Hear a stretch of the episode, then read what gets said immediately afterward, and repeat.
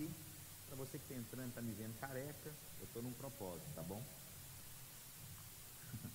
Já daqui um pouco pergunta, o que foi com sua cabeça, pastor? Você está passando mal, você está bem, você está doente, pastor?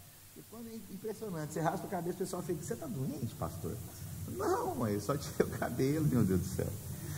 Irmãos, eu vou ministrar uma palavra, ela tem várias maneiras da gente caminhar dentro dessa passagem, mas eu vou dar uma ênfase específica em algo nela. Está lá em 2 Reis, capítulo 4, os versículos 1 ao 7. 2 Reis, capítulo 4, os versículos 1 ao 7. Essa passagem é extremamente conhecida nossa. Ela narra uma história de uma mulher que ela se torna viúva, sozinha na vida. E ela entra numa condição de pobreza, a tal ponto que ela vai perder os seus filhos por conta de uma dívida. E aquelas pessoas às quais ela deve, a sua família devia, eles iriam para tomar os seus filhos para que se tornassem escravos. No meio dessa história, então, ela encontra o profeta. E ela fala para o profeta: Meu marido servia ao Senhor, e você sabe disso. Mas agora vão chegar pessoas para tomarem os meus filhos. E no meio da história, então, o profeta manda que ela busque vasilhas vazias. Ao buscar as vasilhas vazias, ele pergunta: O que, é que você tem na sua casa? E aí então ela fala: Eu tenho azeite. E aí então ele fala: Agora você começa a derramar o azeite sobre as vasilhas vazias. E então há uma grande multiplicação do azeite. Esse azeite então passa a ser a provisão na vida dessa mulher. E ele fala: Vai, vende o azeite, paga todo mundo e vivei do resto. Você imagina a quantidade de azeite que essa mulher multiplicou? O milagre que teve? Então, essa é, esse é o, todo o contexto. E eu vou dar ênfase em uma única coisa aqui hoje. Vamos ler lá então?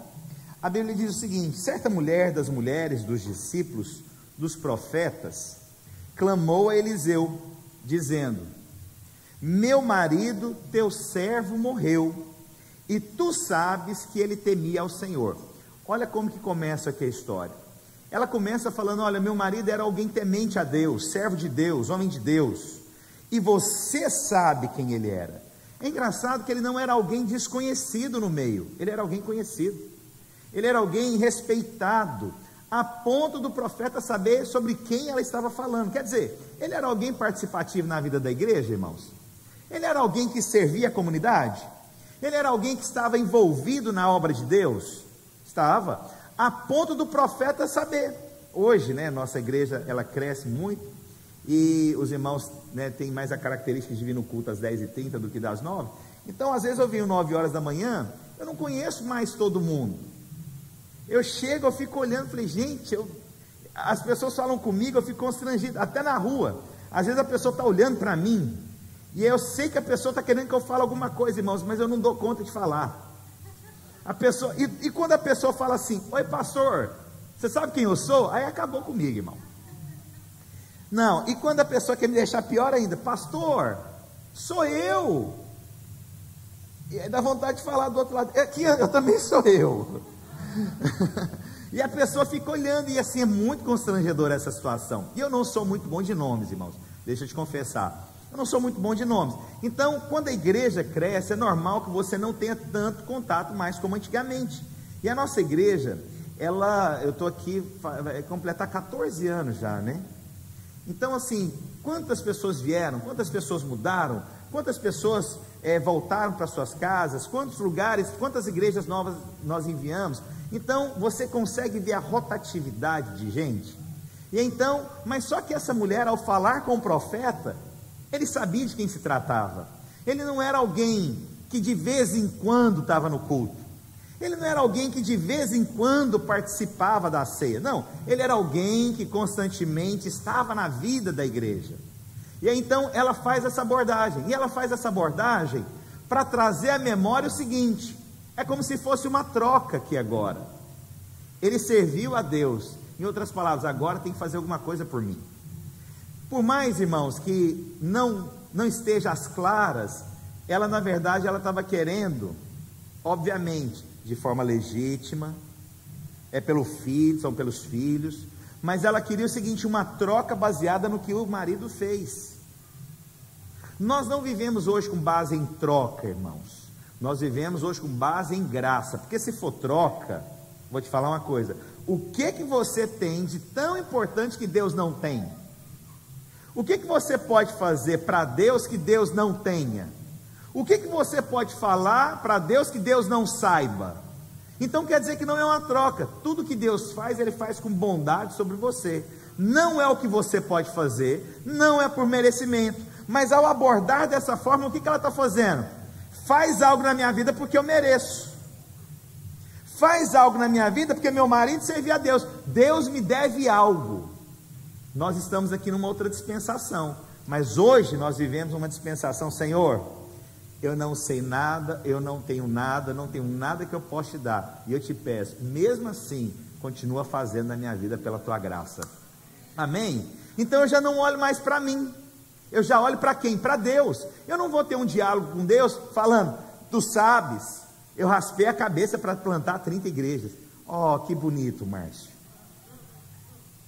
Oh, Deus, eu viajei e ministrei em cinco igrejas, foi um avivamento. Ó, oh, que maravilha, Márcio. Agora então eu vou te fazer o que mais? Sabe, não é mais o que eu faço, é uma questão daquilo que eu creio e me aproprio. Porque não tem nada de bom em mim mesmo, irmãos. Eu só tenho a graça de Deus, assim como você. Então você está me olhando aqui agora, estou aqui para te contar uma coisa. Não precisa orar hoje falando o que você fez para Deus, porque talvez você não fez nada mesmo. Você só vai falar, Deus, eu não fiz nada, mas Jesus fez na cruz do Calvário pra, por mim eu recebo o que o Senhor tem para mim. Eu saio desse culto aqui abençoado, rico, transformado, alegre, renovado. Estou aqui para te dar essas boas novas. Você pode sair daqui hoje totalmente alegre, renovado, sem nenhum tipo de acusação sobre você. Posso ouvir um amém? Engraçado que até contar isso o povo ainda fica na dúvida: será que eu posso mesmo, pastor? Você não sabe o que, que eu fiz? Irmãos, não é mais o que você fez, é o que Cristo fez. Posso ouvir um glória a Deus? E aí então essa mulher, ela começa nessa abordagem. Meu marido, teu servo, morreu, e tu sabes que ele temia ao Senhor. Olha o argumento. É, você sabe, né? Ele serviu a Deus, e agora nós não temos nada. E aí agora a Bíblia diz o seguinte: E é chegado o credor para levar os meus dois filhos para lhe serem escravos. Eliseu lhe perguntou: O que, que eu vou fazer? Diz, o que, que você tem na sua casa? E ela respondeu: Tua serva não tem nada, senão uma botija de azeite. E aqui é o ponto onde eu quero entrar. Eu vou te perguntar e você vai me responder. O marido dela era um homem envolvido na vida da igreja? O marido dela temia a Deus? O marido dela era conhecido pelo profeta? O marido dela tinha encargo? Só que tem um problema ele deixou a família sem nenhum tipo de amparo, mesmo sendo homem de Deus. Ele era alguém envolvido na vida da igreja, mas ele não cuidou bem da sua casa. Ele ia para o culto, ele participava, ele dava amém, mas ele não foi homem dentro da sua casa para poder trazer a provisão necessária. E aqui eu não estou falando aqui de ter muito, eu estou falando aqui de não contrair dívidas. Ele deixou dívida. Ele não administrou bem os recursos que ele tinha. Ele não conduziu bem a sua própria casa. A ponto então agora, dívida aqui, irmão, sabe como que funciona a dívida? Dívida não é uma coisa que se deixava para trás, não. Pessoas se tornavam escravas durante anos, até que a dívida da família fosse paga, para você ter noção. Você tem o benefício da herança, mas você tem a responsabilidade da dívida também. Eu morrendo, eu vou ter uma escolha do que eu vou deixar. Eu vou deixar o benefício de um seguro, de uma provisão, de recursos de investimento na minha família, ou eu vou deixar dívidas as quais a minha família é obrigada a pagar. Então, o homem de Deus não adianta simplesmente falar que foi batizado, que foi salvo, e glória a Deus por isso. Mas ele tem que entender as implicações do que ele deixa para trás para a família, porque é responsabilidade do homem, sim. É responsabilidade do homem conduzir a sua casa e deixar provisão. Não estou falando aqui, irmãos, muitas vezes as pessoas falam de riqueza. Não é de riqueza, eu estou falando do mínimo para que eles possam recomeçar a vida. E adiante, sabe, os meus filhos não terem preocupação. E aí eu vou te contar algumas experiências que eu tive aqui na minha vida. Eu me lembro quando eu fui casar, o meu padrasto me chamou e ele falou assim para mim: Márcio, pode casar, ficar em paz. Duas coisas vão acontecer.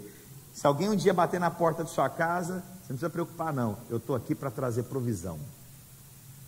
Irmãos, nunca vi alguém batendo na porta da casa da minha mãe para cobrar nada, porque meu padrasto estava lá trazendo provisão. Irmãos, você pode falar, pastor, mas isso tem implicações? Tem implicações. Porque muitas vezes nós vivemos uma vida envolvida na vida da igreja, mas nos tornamos negligentes em casa. Negligente com os filhos, negligente com a, esposa, negligente com o marido, negligente com as responsabilidades. Nós fazemos tudo, mas a nossa família não se envolve em nada. Não tem como eu ser pastor e não envolver a minha esposa, ou não envolver os meus filhos, e Deus vai cobrar de mim essa responsabilidade. De quem que você acha que Deus vai cobrar essa responsabilidade? De mim. Por quê? Porque eu sou o homem da casa. Todas as atitudes dos meus filhos e da minha esposa, enquanto estão debaixo do meu governo, compete a mim como marido. Você está entendendo onde eu estou querendo chegar? E falar isso, irmãos, isso mexe. Por que que mexe? Porque mexe com o senso nosso que Deus nos criou. Vamos voltar lá para a Bíblia. Adão. Adão, diante da responsabilidade, ele deixou a sua esposa distante dele, foi negligente, não estava perto, não trouxe para perto, a sua família foi disfuncional, por quê? Porque ele deixou que a família vivesse de qualquer forma. E Deus cobrou de quem? De todo mundo, da cobra da mulher, mas no final, cobra de quem? Do homem. Do homem. Então a responsabilidade aqui desse homem de Deus, envolvido com tudo, ele esqueceu de uma coisa séria: de cuidar bem da sua casa, de governar bem a sua casa. E se você, a Bíblia diz, se você não é apto para governar bem a sua casa, você não é apto para governar nada na vida da igreja. Isso é extremamente sério, irmãos. Pastor, mas os meus filhos hoje não servem a Deus. A questão hoje não é o que eles estão vivendo, a questão é o que você fez lá atrás para que se tornasse um referencial. De que forma? Você foi presente, pai, deu direção, andou na frente, foi o modelo. Agora seus filhos vão ter a escolha deles. A questão é se você não foi presente, se você foi passivo e se você não teve responsabilidades. Aí pronto, agora a gente tem um problema. Você semeou, você vai colher. Então, por exemplo, vou te dar um exemplo. Nós temos o culto aqui, 9 horas da manhã, que eu prego. Mas os meus filhos, eles participam do culto das 10h30 da igreja americana. O que, que nós fazemos? Ao voltar para casa, minha esposa pega as crianças e traz para participar do culto que eles participam. Eu não vou deixar minha família para trás. Não adianta eu vir aqui e eu cumprir a tabela como homem de Deus, eu vim para o culto, mas eu deixo os meus filhos em casa. Não, os meus filhos participam da vida da igreja. É responsabilidade minha, sim. Eu não vou deixá-los para trás. Você consegue ver o que eu estou querendo dizer, irmãos? Não adianta somente eu servir a Deus. Eu e a minha servimos a Deus. Consegue ver o que eu estou dizendo? Eu e a minha casa. E servir a Deus, eu sirvo com as minhas atitudes, eu sirvo com as minhas finanças, e eu não deixo problemas para minha família resolver. Eu assumo os problemas, eu assumo o governo da minha casa, eu assumo as coisas, e a decisão é minha, é minha. Por mais que eu sou uma pessoa extremamente participativa com minha esposa, não faço nada sem antes conversar com ela, mas a decisão no final ela é minha, como homem de Deus. E aí eu pego o profeta aqui, o discípulo do profeta. Homem de Deus, alguém que se envolveu na obra, mas ele deixou problemas mal resolvidos dentro da sua casa e uma hora bateu na porta da casa o problema que ele não resolveu. Você que está me olhando aqui, principalmente os homens, tá? É isso que eu vim de um curso de casais agora, estou bom para falar para os homens. Mas você também, mulher, cuidado Cuidado. Porque os nossos filhos podem se tornar escravos é do mundo, que aí é pior. Os nossos filhos podem se tornar escravos das drogas, porque é muito pior. Os nossos filhos podem se tornar escravos do homossexualismo, porque é muito pior. Então, cuidado com a forma que você conduz a sua casa. Não seja negligente, não. Não ache desculpas onde não tem desculpa. Não ache justificativas aonde não tem justificativa. Não ache argumentos aonde não vai achar argumento, porque eu vou te contar uma coisa: na hora que a dívida cobra, não tem essa história da onde que veio a dívida, ela vai cobrar o pagamento. O diabo vai querer cobrar o pagamento. Ah, foi pago na cruz do Calvário. Isso é bondade de Deus, é glória de Deus. Mas o que nós plantamos, nós colhemos. A minha negligência ou o meu posicionamento, eu posso trazer à tona agora a minha família de volta, ou eles podem ficar lá perdidos. Você consegue ver então que não é só uma questão de cobrança financeira, é uma cobrança espiritual. É uma cobrança agora que ela tem retaliação, sim. E Deus não é incoerente, irmãos. Deus não é incoerente, é Deus que nos justifica, é Deus que nos salva, mas o que nós plantamos, nós colhemos, irmãos. Não posso deixar minha família para trás, não posso deixar a minha família de qualquer maneira. Eu tenho que ser aquele homem que, na minha ausência, o que eu fiz, o que eu semeei, vai ter mantimento na minha casa, vai ter provisão na minha casa. Vocês estão comigo, irmãos? Estou sendo muito duro com vocês? Deus está falando? Está mesmo? Então você percebe o que aqui então? Nós temos então que um homem morre, deixa a família desestruturada, deixa a família sem nada, mas ele era homem de Deus, irmãos. O que eu mais choquei no texto é isso. Ele tinha um relacionamento com um profeta. Deixa eu te contar, talvez você não saiba o que, que significa um profeta no Velho Testamento. Irmãos, era a pessoa mais respeitada até pelos próprios reis. O profeta era aquele que, quando chegava, o rei silenciava para ouvi-lo. Eu vou te contar: rei não silenciava para ninguém. Ninguém tinha acesso a rei assim. Mas quando era um profeta enviado da parte de Deus, ele sabia que tinha alguma coisa que Deus ia falar. E isso era muito sério, porque era o próprio Deus falando na vida dele. Então, aonde quer que ele fosse, aonde quer que ele estivesse, ele estava representado pelo rei. Está dando travando tudo aqui no meu celular. Acho que alguém ligou para mim no meio da minha pregação. Povo é engraçado, você está ao vivo, o povo quer te no meio da pregação, irmão. O povo está vendo que eu estou pregando, não. Oh meu Deus do céu. O povo fica empolgado com a gente, engraçado, internet. Isso aconteceu comigo, irmãos? Fecha parênteses aqui, abre parênteses. Eu estou lá em Londrina, desci para ligar para Gisele, ligar para minha mãe no aniversário da minha mãe. Aí eu estou na porta do hotel, Londrina, irmãos. Aí eu estou lá, de repente, pessoa, duas pessoas, pastor, pastor, pastor. Aí eu olhei, tinha duas mulheres gritando assim do lado. Aí eu falei, aí o pessoal veio mais cedo para me buscar, né? Eu ia pregar. Cheguei, oi irmã, ô pastor, tal, você que eu falei, não, eu vim pregar na nossa igreja, você vai estar lá hoje? Eu falei, qual? ela, qual? Eu falei, é videira. Não, não sou da videira, não, eu te vi na porta aqui e te reconheci. Eu falei, não, não. Falei, como assim, irmã? Não, eu te vi, te chamei. E aí ela estava lá, desliguei aqui, agora não está ao vivo. Aí ela, fui na loja dela, comprei uma roupa para Gisele. Oh meu Deus do céu, irmãos. Eu tive que comprar, fiquei constrangido aí. Cheguei lá, a mulher começa a me gritar, entro na loja, mas pensa uma loja cara, irmãos. Você vê como é que eu sou. Mas a saia é bonita, depois você fala. É, foi, Deus queria te abençoar, por isso que mandou me chamar. Entendi. Mas eu acredito nisso. Eu acredito que o que eu tenho, irmãos, é Deus querendo abençoar a Gisele, até nisso. Pastor, pastor! Não, é porque Deus queria comprar uma saia para Gisele. Eu creio nisso. Fecha parênteses.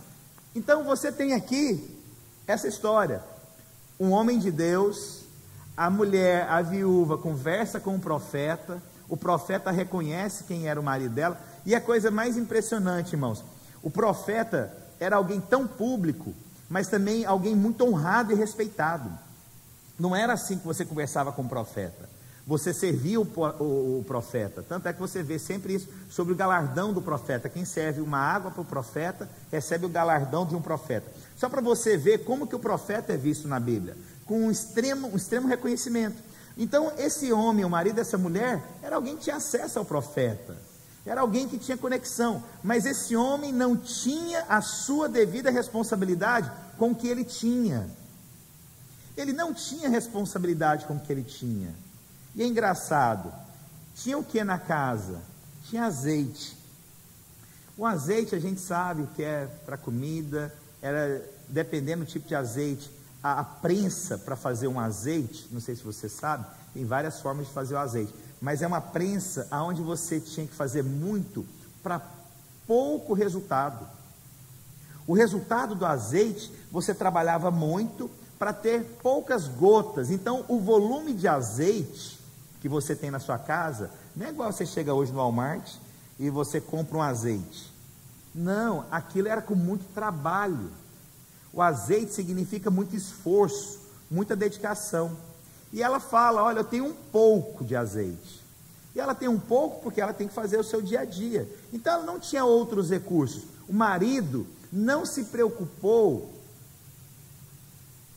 em deixar algo. Marido não se preocupou em trazer uma provisão para os filhos. O marido não se preocupou em assumir dívidas. Irmãos, tudo que nós plantamos, nós colhemos.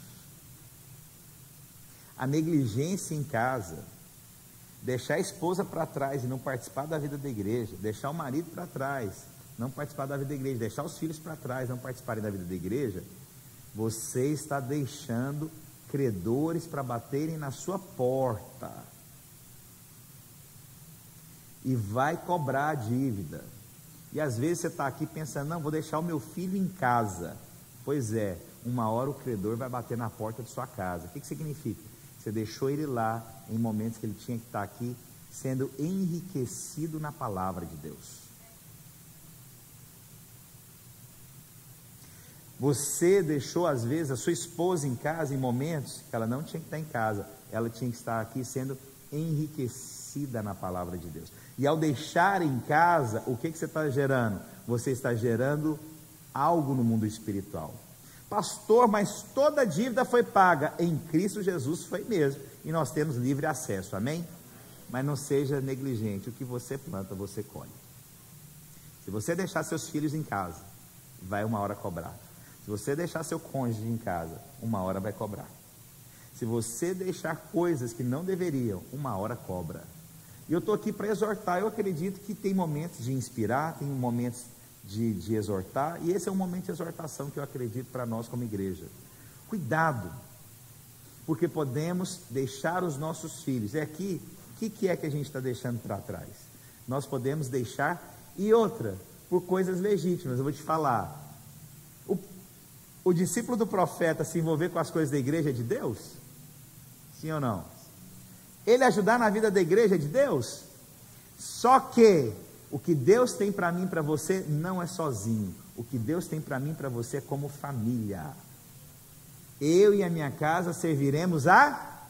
Mas por que que os filhos não participavam? Por que que ninguém está sabendo dessa dívida que está acontecendo? Por que que não teve alguma coisa acontecendo? Porque ele foi totalmente independente na vida. As escolhas. Eu escolho, eu faço, eu assumi, e agora ele não tem mais a presença. Porque às vezes a gente faz assim: eu faço uma dívida hoje, na expectativa, não, porque vai aparecer um trabalho amanhã. Ah, isso é fé. Não, isso é irresponsabilidade sua. Não, eu vou assumir agora porque vai aparecer alguma coisa. Irresponsabilidade. Não faça dívidas contando com dinheiro que você ainda não tem. Tem uma provisão. Seja um homem que calce as sandálias realmente, entenda o momento que você vive. Estou exortando a igreja mesmo, irmãos, para você mudar de vida. Sabe, me preocupe e amo você. Nós falamos da eternidade, nós falamos da salvação eterna, nós falamos da graça, nós falamos da volta de Jesus. Mas até então eu tenho que ensinar também a viver também, debaixo da palavra de Deus. E essa aqui foi uma negligência. Profe... Homem de Deus, andou com profeta, mas não deixou a sua casa organizada não deixou sua casa em paz. Está aí com o, o, o, o, negócio que eu pedi? Coloque para mim, por favor. E aqui, Eu coloquei uma roda gigante para você compreender. Muitas pessoas elas encontram justificativas na maneira que elas escolhem viver. E elas, no caso desse homem, eu priorizei Deus. Priorizou Deus mesmo. Realmente ele priorizou a obra. Só que na cabeça dele, a obra não tinha conexão com a sua casa. Ele priorizou Deus, mas ele não tinha conexão dentro da sua casa. E aí, uma maneira que eu ensino isso aqui, espero que você possa aprender aqui hoje. A nossa vida toda, ela consiste nisso aqui. A nossa vida, ela é um, é um círculo que ele, ele é infinito. Ninguém sabe onde é que ele começa. Você não sabe onde é o início aqui da roda gigante. E aí, muitas pessoas, elas querem o seguinte, pastor, o que, que é primeiro na minha vida? Deus, igreja, trabalho, família? Já ouviu essa pergunta? O que, que é primeiro? E eu vou te ensinar aqui hoje uma forma que você nunca mais vai esquecer. Nós temos então a nossa roda gigante, que é a nossa vida. O centro, olha o centro dela. O centro é a engrenagem principal de uma roda gigante, é o que faz tudo girar. O centro então da nossa vida é Cristo, é Deus, amém? Então essa roda que tudo gira, tudo gira em Cristo e Cristo em nós. Então Cristo é o centro, amém? E aqui agora nós temos aqui, cada uma dessas cadeiras, você pode colocar o que você quiser nessas cadeiras. Você pode colocar ali dentro dinheiro em uma dessas cadeiras. Na outra cadeira você pode colocar seus filhos. Na outra cadeira você pode colocar sua mãe. Na outra cadeira você pode colocar seus irmãos. Na outra cadeira você pode colocar sua carreira. Você pode colocar tudo em cada uma das cadeiras à medida que cabe. Encher uma cadeira, você coloca em outra. E aí eu te pergunto: qual que está mais distante do centro? Todas estão na mesma distância.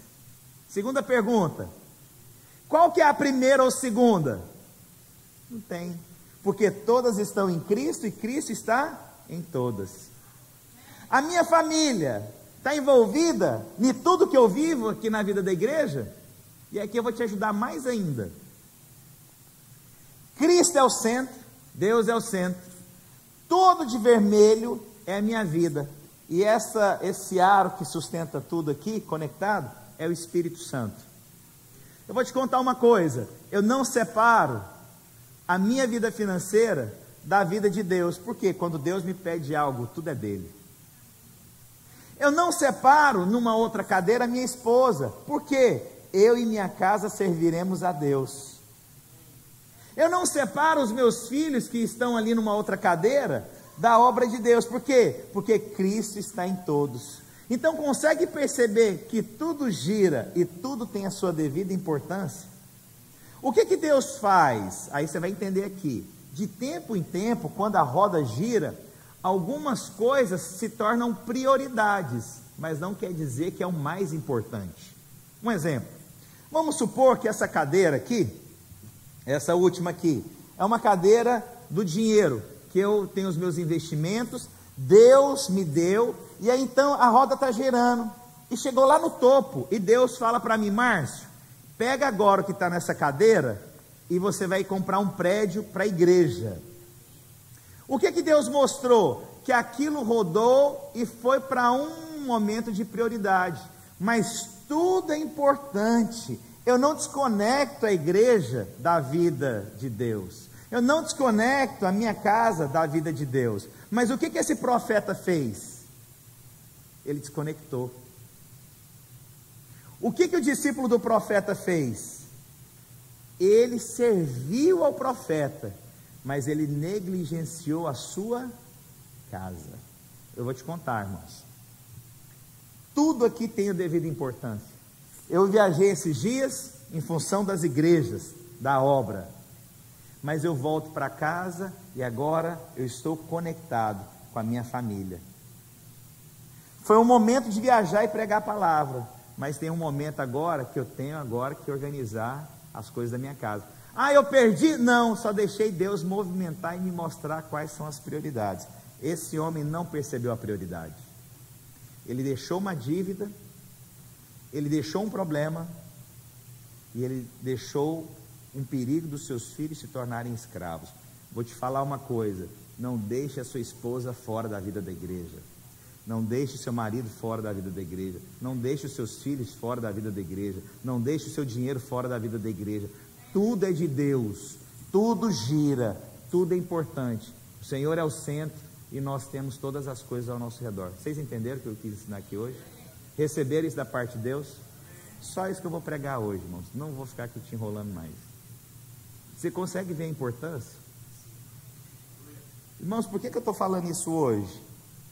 É porque eu percebo, irmãos, pessoas que vivem a vida da igreja e louva a Deus por isso, mas elas não envolvem a sua família no projeto de Deus.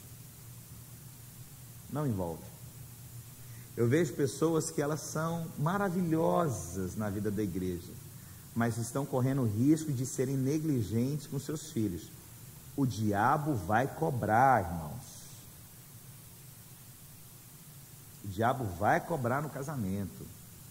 O diabo vai cobrar na sua vida.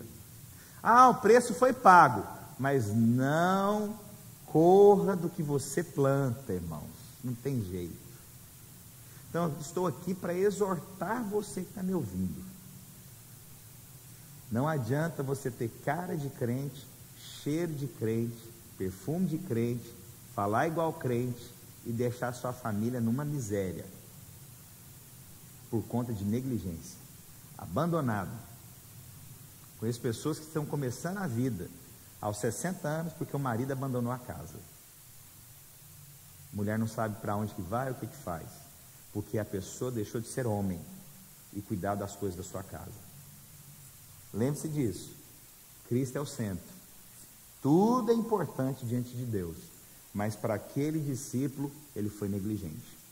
Irmãos, eu espero em nome do Senhor Jesus Cristo, para vocês que estão aqui me ouvindo, que vocês tenham tido revelação hoje do que eu estou te falando. Não seja negligente com as coisas da sua casa. Não seja negligente com as responsabilidades que Deus te colocou. Isso vai cobrar. E pode ser que seus filhos se tornem escravos. Se você não está tendo revelação disso, me procure para conversar.